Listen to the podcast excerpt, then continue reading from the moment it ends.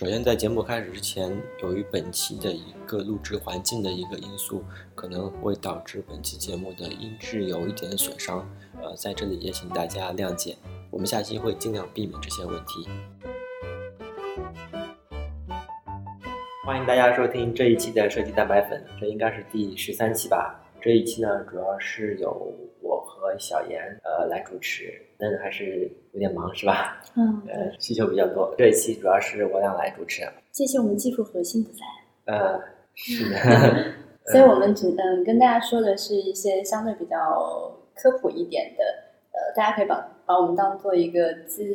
资料的一个收集口啊，嗯，把我们呃能见到的呃能搜索到的一些信息分享给大家。嗯，呃，设计蛋白粉呢是一档呃有关设计类的聊天节目，然后我们的节目呢更多的是偏向于设计中的网页或者说创意呃这样子的一个领域。嗯，大家可以通过呃我们的公众号 Design Protein 呃设计和蛋白粉的英文单词呃收听和订阅我们，然后也可以通过呃网易音乐、荔枝 FM、喜马拉雅、iTunes 的播客上面直接搜索“设计蛋白粉”这个关键词来订阅我们。呃，还有我们的官网是 GDN Design，然后上面会第一时间更新我们的节目内容，以及大家可以在上面留言，我们也可以看到。呃，前段时间奥运会刚结束，呃，我们在朋友圈里面在闭幕式的时候发现了一个还算比较有意思的一个呃技术或者说话题吧。我这次主要讲的就是关于呃里约奥运会闭幕式上面的日本预告吧，简称为日本奥运八分钟。这最后的八分钟，其实在我们的朋友圈也好和一些媒体上面，其实也是被大家广为流传或者说是刷屏。我感觉这个里面还有点意思。嗯，但我我当时看到那个日本八分钟的时候，其实有两个部分还是比较感动的。第一个是它整体的那个风格是比较偏向未来的，跟其他的嗯之前的一些城市的奥运会会有一些不同。很多城市的奥运会，嗯，更多的去是去讲我们就每个城市的历史是什么样的。嗯呃，但这次东京的嗯八分钟的话，它很面向未来，然后它选择的那些呃音乐也好，然后图形元素也好，还有一些技术都是更未来的，所以它在里面，我我们可能在我们中国这边听到的那个现场实况转播的时候，那个主持人有提到一个某一个画面，就是那个画面它是用一些 AR 的技术实现的，嗯，所以当时那个那个 AR 的技术就也上了热上了热榜吧，只能说。对，虽然说其实 AR、VR 其实两三年前就已经已经开始热起来了，嗯嗯，其实，今年的话，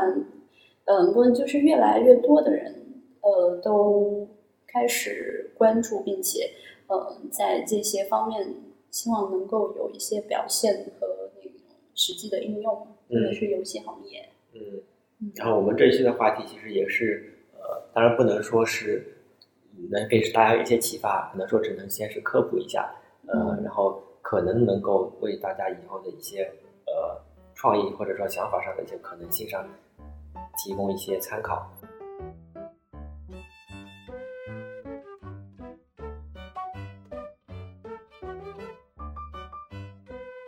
我这边简单说一下那个关于东京八分钟的一个现场的情况。那我可能呃，我我是通过那个荧幕来看到的这个东京八分钟啊，但是呃，据说是其实我们现场看到的情况跟荧幕前看到的情况是不一样的，对吧？嗯呃，那我这边先说一下你目前看到的一个情况。我觉得，嗯，在整个八分钟的开场之前，第一幕是让我有一些毛孔悚然的，就是会有一个毛孔立刻立起来的，就是因为之前可能是里约的那种桑巴非常热闹的那种场景嘛。然后完了之后，到日本的八分钟的时候，它是有一个日本国旗的这样子的一个投射。嗯嗯，它是通过多少个机器人，好像是多少个机器人我忘了。嗯嗯，它其实应该是里面是有人的，然后一直从一个红色的画面，然后通过呃几个人形的机器人，嗯，将它从嗯从四周向中间推进，然后呈现了日本的一个国旗。因为我觉得这个是在嗯节奏感上很好，因为一开始是那种很热闹、很桑巴的，然后很冷，对，然后最后它一下子清场，有一种像那种你知道，像那个日本日本料理之前那个喝清酒的感觉，就把呃所有的味蕾清空一遍，这下面就是日本的呃时间，呃，所以这样这样的一个节奏，我感觉非常非常棒。然后之后我们能够听到的一个第一感受，除了视觉之外，就是一个音乐的感受。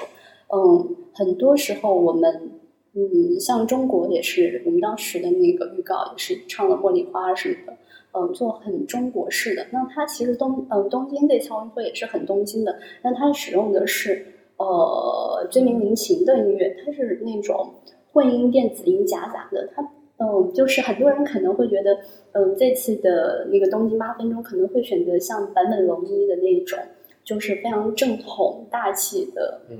嗯，我们我们那个叫是。末代皇帝不是也是那个坂本龙一的那个音乐吗？但是他这次就选择了一种非常跳脱、非常后现代的未来的这种音乐氛围，然后跟他的现场的这种跟很多的激光镭射，然后琉璃的这种感觉是非常非常匹配的。然后这个是让我觉得，嗯，也是眼前一亮的东西。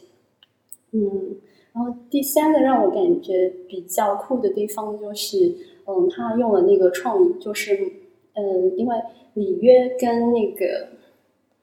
里约跟东京，它其实是在那个地球的对角线，它其实可以通过就是地球的一个两端，然后嗯，它它是一一种呃两端可以用一根直线连起来的，嗯，所以他就用了那个马里奥的这个创意，对，马里奥有这个水管不，马里奥一个是有水管这个创意，然后第二个是。马里奥这个单词，你看那个视频的时候，它先是 real，然后再把那个打开。地图打开，打开的时候是马，嗯，马马马里奥。然后，呃，我觉得这个创意的话，嗯，它既表示了这种，嗯，东京和里约的这样的一个关系，然后我们要通过最快的时间从里约到东京，或者从东京到里约，用一个最快的速度。嗯，然后这这一块儿，这一块儿是它的一个大的一个创意。然后在这个创意里面，它其实是夹杂了呃日本的运动、日本的文化、日本的二次元、日本的游戏，嗯，是一种大融合的一种感觉。东京其实也是一种多种，就是多种文明混杂的那种感觉哈。嗯，然后我觉得那那点上也是，嗯。让我让我觉得视觉上有震撼的，因为其实很少很少有国家能把这样子的一些二次元文化、动漫文化这种嗯看起来很呃是新一代的文化，像我们我们更多的是去嗯很多城市是去追自己的老一代的文化，但东京选择了我们新一代的这样子的一个文化，呃融入在这个呃奥运会里面，其实也是对这种文化的一个肯定和自信，嗯。基本上整体就是这样。那其中最嗯最有争议的那一幕，就是在那个安倍出现的时候，就是马里奥出现在现场的时候，现场不是有三十三个运动员吗？从天而降的那个一个呃光，呃对对对，一个光线呃流光的一个三十三个运动员从天而降。那这个画面我们是在荧幕前是可以看得到的。嗯，然后。呃，很多技术的讨论，AR 技术讨论也是围绕着这一幕进行讨论的。嗯。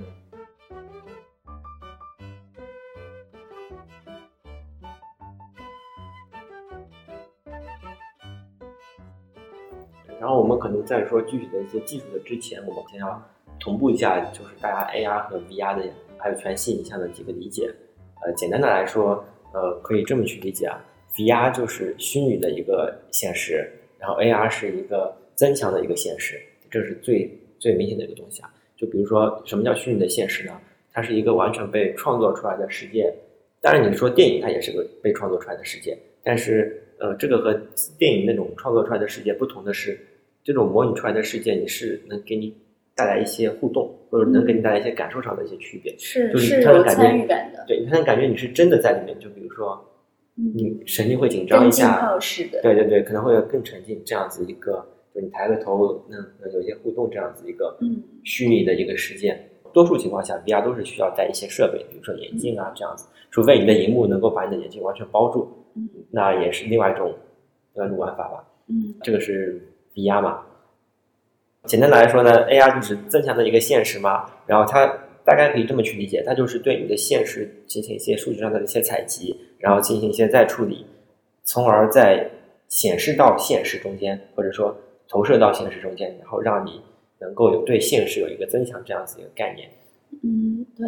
那其实对，或者说对游戏，或者说我们观影来说的话，嗯，它可能是将是将我们我们某一种脑子里面的想象，可能有有的时候我们我们想法对我们睁眼的时候看到的是一个环境，但很多时候我们脑子里面有一个呃新的想象，然后这种那个 AR 的技术，现实增强的技术，它可以帮助我们去将这种想象叠加到现实的一个场景里面，让你更加的。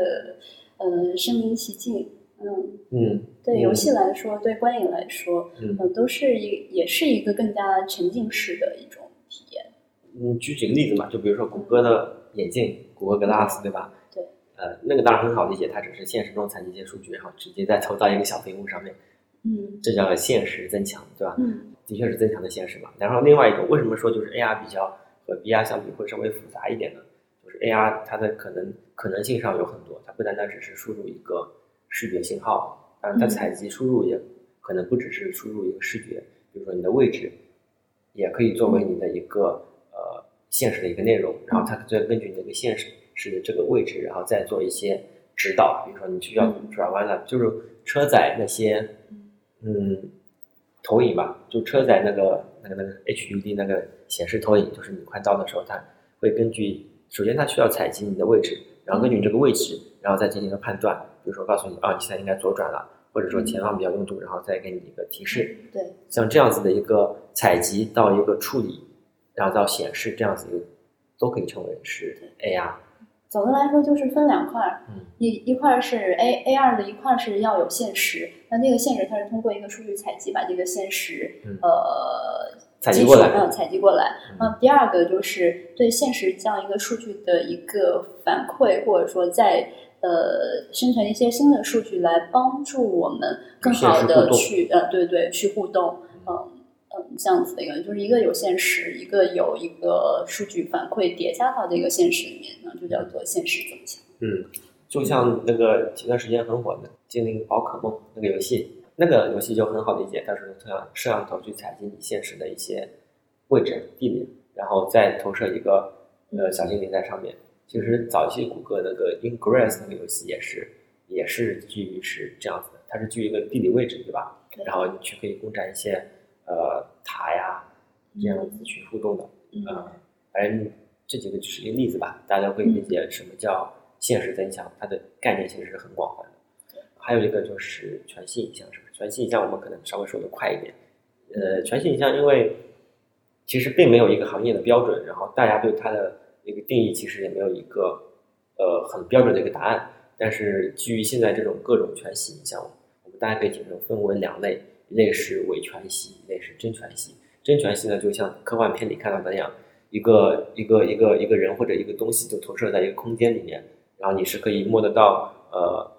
能够走过去，能够穿透啊，这样子一个呃一个形式吧。然后一种伪全息呢，就是呃以前还算比较流行的就是那种四十五度角的一个棱锥透明的一个东西，然后你下面又叠了四个四个，然后你下面又叠了四个面，前后左右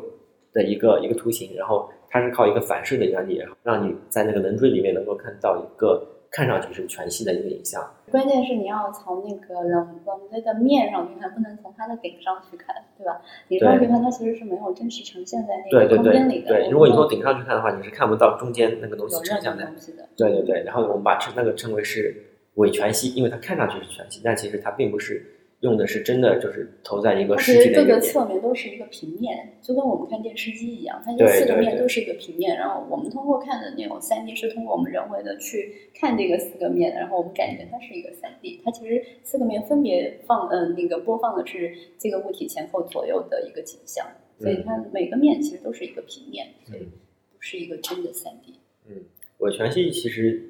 用的比较多了，基本上可以说大多数的。至少我国出现的一些全息的都是一些伪全息吧，因为真全息，呃，不管是节目里面啊，都是一个都都可以理解为是用这样子一个形式。初音未来的那个就也就是伪全息，对吧？对，因为真全息，真全息是这样，就是你需要可以这么去理解，是有一个东西，呃，输入输入源，比如说是个投影机，然后需要在空气中间能够投出这么一个载体，就空气这个载体可能就直接穿透了嘛。但是现在难点就在于你在很难在空气中间寻找出这样的一个幕布，这样的一个东西，让你去把这个东西投上去。嗯。然后现在的技术是，呃，那个叫什么氮气啊，水汽，对，有两种，一一种就是水蒸气啊，对，反正就是你在创造出一种空气中创造出一种载体，然后让你的，对，光能够在这个载体上面能够有一个呈现，嗯，呃，基本上可以这么理解，因为这个还是比较难的嘛，所以真全息其实和海市蜃楼的原理差不多。海市蜃楼，哦，其实不不一样，不一样。那折射是吧？那个只是对，单面海市的，蜃楼是折射，对，那个只是单面的，然后但它也是在空气的对载体是有的，但是体积不够那个，对它的体，其实那个真全息的体积，它是一种运算，它不是一种折折射，它是有 x y z 轴的这嗯这种运算的东西。然后折射的话，其实我们只能叫它是一个微全息，因为它投射的其实还是一个面的东西，嗯一个平面的东西，嗯就跟我们看电视是一样的。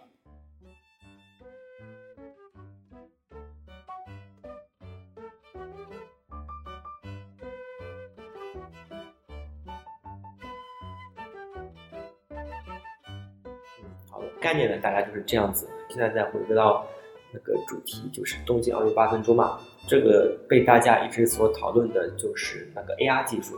怎么说呢？我们其实因为没有到现场，所以我们很难知道现场到底是怎样子的一个情况。我们是呃，这里所说的 AR 技术，更多的是指那一段就是三十三个运动员从天而降这样子的一个一一个一个画面。然后大家都一直在猜测这个画面到底是呃如何实现出来的，因为体育会场很大嘛。其实大家对于这一部分的讨论也主要是基于这样子的画面。嗯其实我们我们在最早看到这个呃视频的时候，我们没有看到现场，所以我们不确定现场的情况是是什么样的。我们在不知道现场的情况下，我们对呃 AR 和全息其实做了很多的一个猜测就是猜测的对对于这一段的实现方式，资料搜集对对对。然后后来，其实我们在昨天才看到了一下现场的情况。呃，现场其实对嗯最有争议的那一段的那个 AR 画面，就是三十三个运动员下来的时候，嗯但在现场是没有看到那个对三十三个运动员的。对现场是看不到这三十三对对对，我。们我们之前以为是现场能看得到，所以我们想了很多全新的可能性，它可能是全息的，或者说有一个无人机伸上去伸了个幕布，然后给它一个投影。对，然后我们因此还看了很多那个呃，这个呃技术的一个编导的，就是叫做真锅大度的，嗯他所有的呃一些音乐会，然后一些话剧表演，然后他对呃 AR 技术的 AR 和 V 呃那个三呃全息技术的一些尝试，嗯嗯，所以那这边呢，这些信息，嗯，要么我们先说结果，因为结果的话，对于我们之前的猜测来说，其实结果还挺简单的。它其实是，嗯，可能现场有一个数据采集，然后在，嗯，最后视频，嗯，在我们荧幕前的时候做了一次，呃，及时的演算，把这个视觉再叠加到现场的这个场景里面去的。对，对，那这个是比较简单的哈。呃，对，就是这个对于这一部分的 AR 的一个理解，我们可能理解的并不是它是如何把它投到现实中间去，而是说它只是对现实进行了个采集，然后再应用到了电视机里面，是这样子一个技术。而这个呃容易产生误区的是，有的现场就真的他把这个用了一个 AR 技术把这个东西投了出来，其实它的 AR 并不是指这一部分，它更多的是指对现场的的呃模型可能有个快速采集吧，然后进行一个再处理，然后让我们电视机前的人能够看到。就很像嗯那个 DOTA 吧，前段时间那个呃小兵不是举了个例子嘛，就是 DOTA 在一个比赛的时候，现场的人是看不到中间有几个召唤师或召唤师的，然后只有在大荧幕前的人才能看到他对现场进行了一个采集，然后在上面再加了一些人物的这样的一个处理，也其实也是这样的一个一个形式啦，其实没有想的那么那么复杂，对对对。嗯，其实也是后期的一个电脑技术了，可以这么理解。对一般如果现场能看得到的话，一般很多都是那种全息的一个效果。像中国大陆，它不是跟那个 perfume 的一些呃音乐会现场的一些合作嘛。嗯它有一些呃，像有些能够根据那个手势进行的一些特效、特效、特效的表现，其实它应该前面是有一块透明的薄膜的，嗯然后背景它可能也有一个呃嗯影像的投射，然后前景它是有一个透明的薄膜的，它造成这种呃影像叠加。对，关键就是现场到底能不能看到，这个是很关键的一个问题。然后在这个问题上，其实我们我觉得现场看不到，其实其实其实一切都好办了，对吧？对 现场看不到，它只是说它能够实时，而不是呃，而不需要再通过有一定时间的影像处理再把它转给现呃观众，它是可以实时叠加的。就是嗯、在现场的时候，嗯呃，现场的观众看到舞台中央的景象和他们看到嗯投影幕布呃就是那个大荧幕上的景象，它其实是同时的，但是两个却又不同的。嗯对吧？呃，所以它这种 AR 的技术，它是一个即时演算，嗯，它它不需要后期再去做一些呃人为的一些特效处理，所以他他们现场看到的是两种景象，就从荧幕上和那个就现场的荧幕上和现场的舞台中央是看到的两种景象。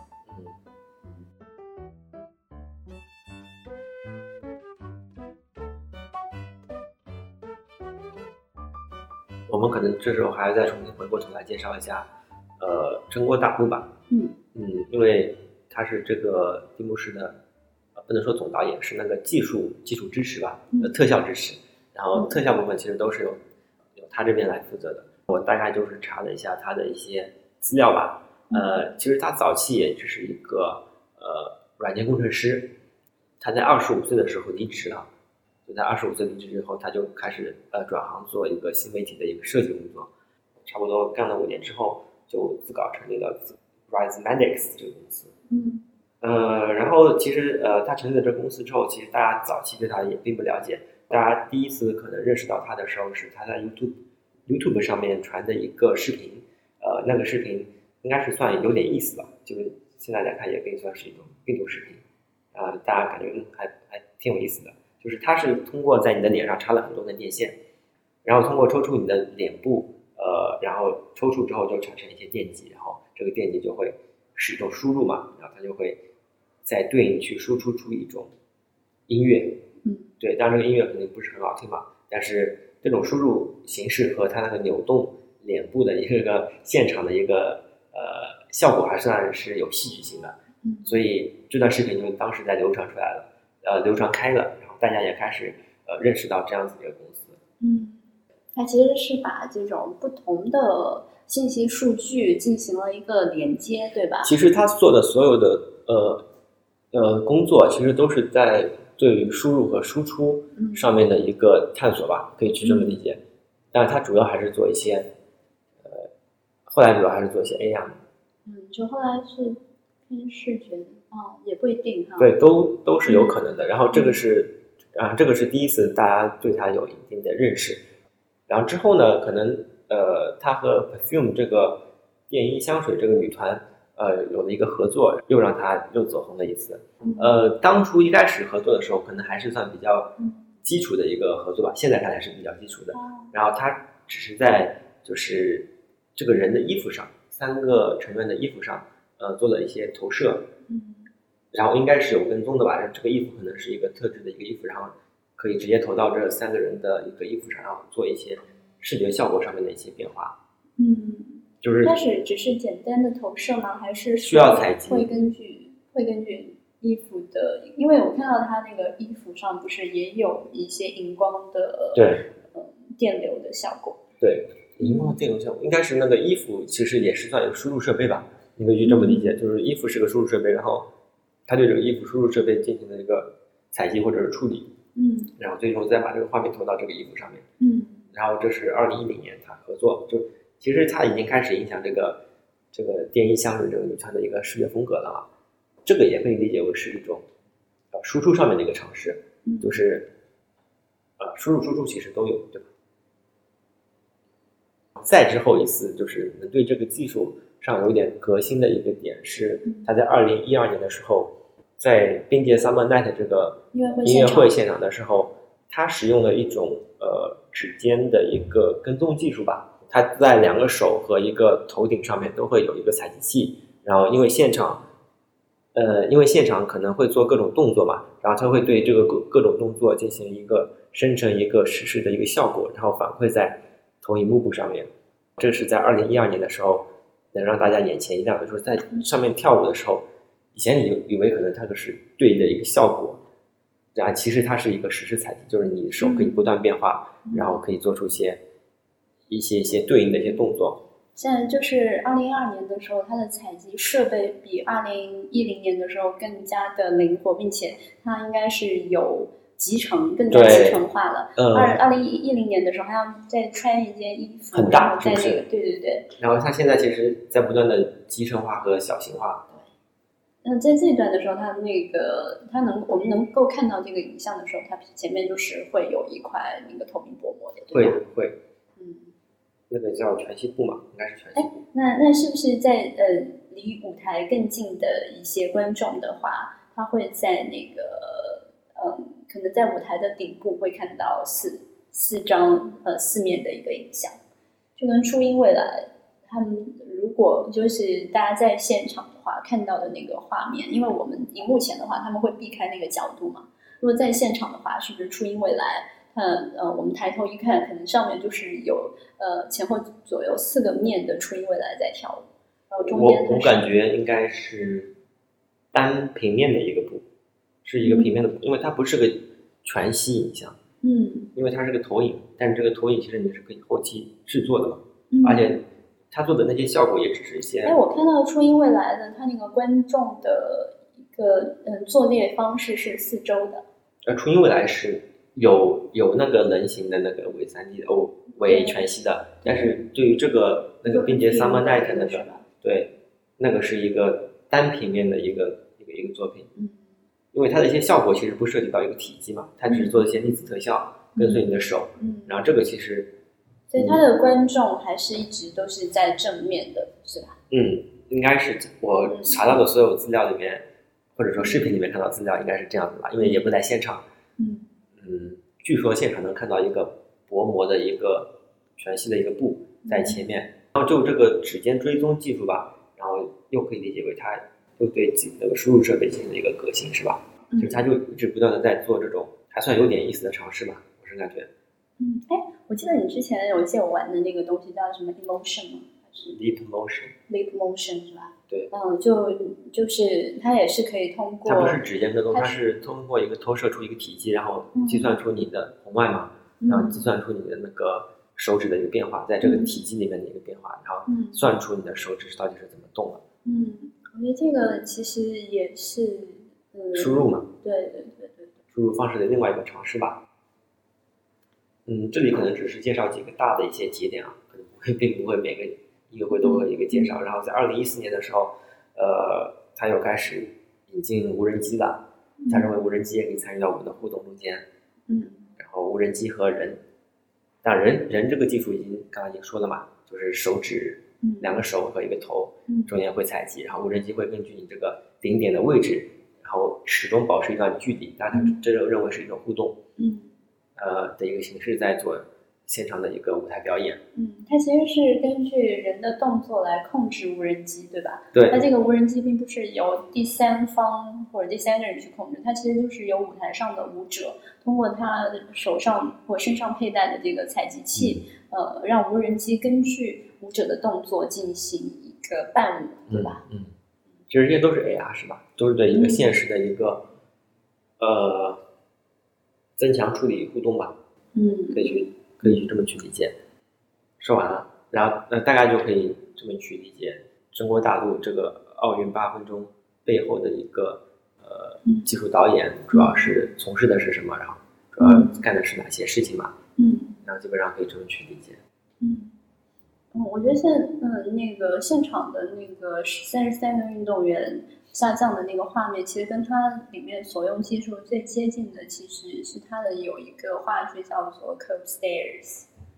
嗯是不是？它其实也是现场在拍摄，嗯，它是拍摄现场的一个场景，然后再根据它采集到的一个现场人物或者说物体的实时情况，然后将特效叠加在人物身上的，或叠加在现场。因为上面呃，我们之前介绍的几个其实是现场能够实时对看到的一个画面。对然后，但是我们这次的 AR 的技术其实更接近于 CoStairs 的在 Cold Stairs 那个视频里面，其实现场是看不哦，那个其实都是我们只能看出一个幕后的一个输出的一个结果，是吧？对嗯对，他现场其实只是人在表演，或者说有一些镭射的灯光，嗯，伴随着一些配合，但是真正的呃效果其实是需要在荧幕上看去看的。而且嗯跟他他们还有一个不是还有一个也现现场的舞台剧，现场的所有人是不是戴着、嗯戴着那个 VR 的眼镜，反正就戴着眼镜，然后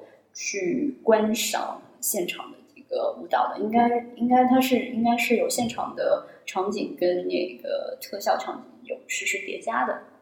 我们这里还会放两段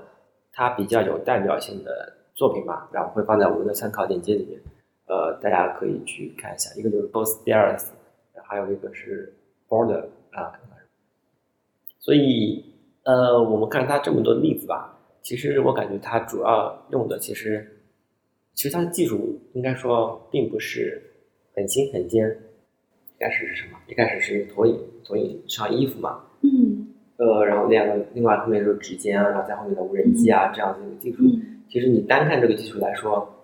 好像并不难，是不是？嗯然后它难的是，呃，他把这个东西和一个艺术做的一个结合，嗯然后做出了一个观赏性做出了一个有怎么说有基调，或者说有一个有有表达，对，有有表达表达的一个作品出来。呃，我感觉这个是他做的好的地方。就当然，他的风格还是很强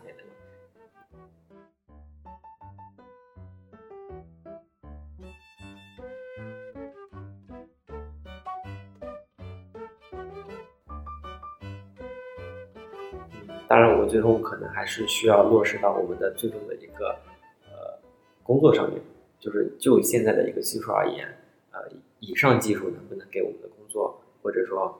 嗯，能不能给我们的一些创意带来一些新的可能性？然后我们的工作可能更多的泛指的是网站部分，就如果说缩小到网站的这样一个范围的话，那其实，呃，我我们今天技术成员不在啊，也是因为那个摄像头的一个调用关关系，所以，呃，可能呃，在网站方面的应用的话，肯定有一个比较大的局限，因为主要是以视觉为主，但呃摄像头调用不到的话，那肯定是有一个比较大的局限，但是对于 App 来讲的话，那可表现的空间就相对比较多一些了，对吧？嗯，我我我可能还再需要分的细一点，就是 VR 和 AR 就分开来说嘛。然后 VR 基本上实现不了吧，因为你需要戴一个眼镜对。对，所以它需要一个眼镜，所以基本上，除非你在有现场啊提供设备，然后嗯。你可以通过我们的，嗯也不用理解成为这是一个网站，可以把网站理解成是一个画面，然后我们对这个画面，呃，虽然是能做些东西，但是由于这个设备条件的一个限制吧，就是呃应用的场景很小。嗯，它反正更多的应该，呃，VR 的话，它其实一般就是在影视作品和游戏作品里面应该是用的比较多的嘛，因为它影视作品的话，它就是相当于嗯，对对，一个沉浸式呢，你可以通过自己的一个视角，或者是通过自己对现场情节的一个干预或参与，呃，去改变它的一个剧情，并且你可以。呃，走，你可以全方位的去走动和转换你的视角，就相当于你是一场电影的一个参与者。嗯，这个是我们现在呃 VR 技术在呃电影和影视作品中间的一些应用吧。那游戏的话，那肯定是比较多的，就那种小游戏啊，VR 的小游戏，嗯，那 AR 的话，相对来说可操作性就比较强了。嗯 AR 的话，它其实我们可以通，因为 AR 的话，它主要是你要有一个承接这个影，其实 AR 和 VR 都是要有一个承接这个影像的一个屏幕或承接器嘛。嗯，VR 的话，它是通过眼镜；AR 的话，你可以通过任何的屏幕，比如说你的玻璃，呃，汽车的玻璃，或者说公交站的站牌，嗯，或或者也可以是眼镜，或者是一个空气粒子，它只要能够呈现这个影像，它就是一个 AR 技术，然后它可以跟现实的场景做一个结呃结合的一个处理。嗯，那因为我们呃网页的话，通常手机手机端嘛，因为我们的 PC 端是调用呃就是并不是那么通用调用到摄像头的嘛，所以 PC 端还还算好调用，因为 PC 是没有权限的，嗯。所有的互动器但就并不是所有人都有一个摄像头，主要是，就很多人在使用 PC 端的时候，他并没有一个摄像头设备，或他不是笔记本的话，他没有一个摄像头，所以它这个呃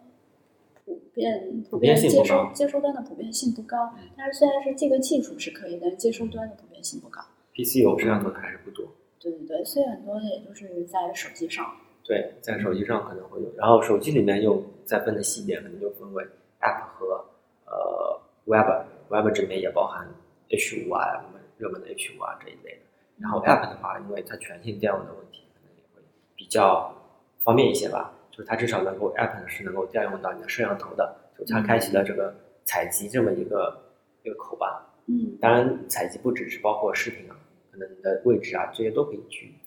定位成一个采集，然后。呃，至少现在 App 里面是可以调用到这个，呃，这个输入这个口的。所以前段时间那个 QQ 的那个奥运火炬是不是？嗯，对。对，那个也可以理解为，对对，它是个 App 去调用的一个，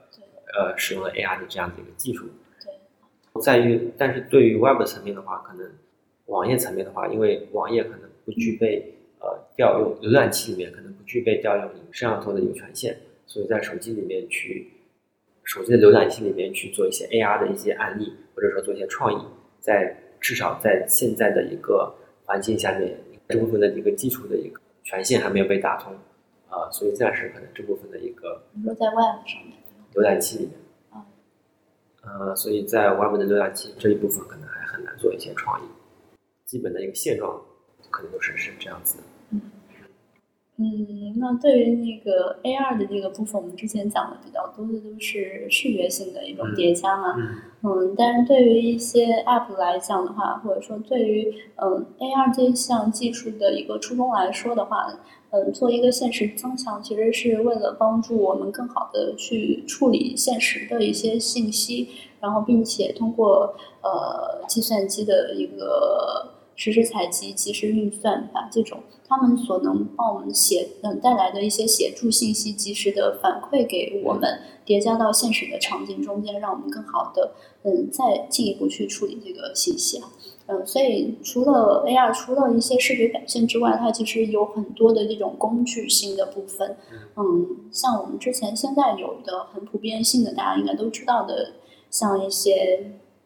嗯 GPS 的一些定位。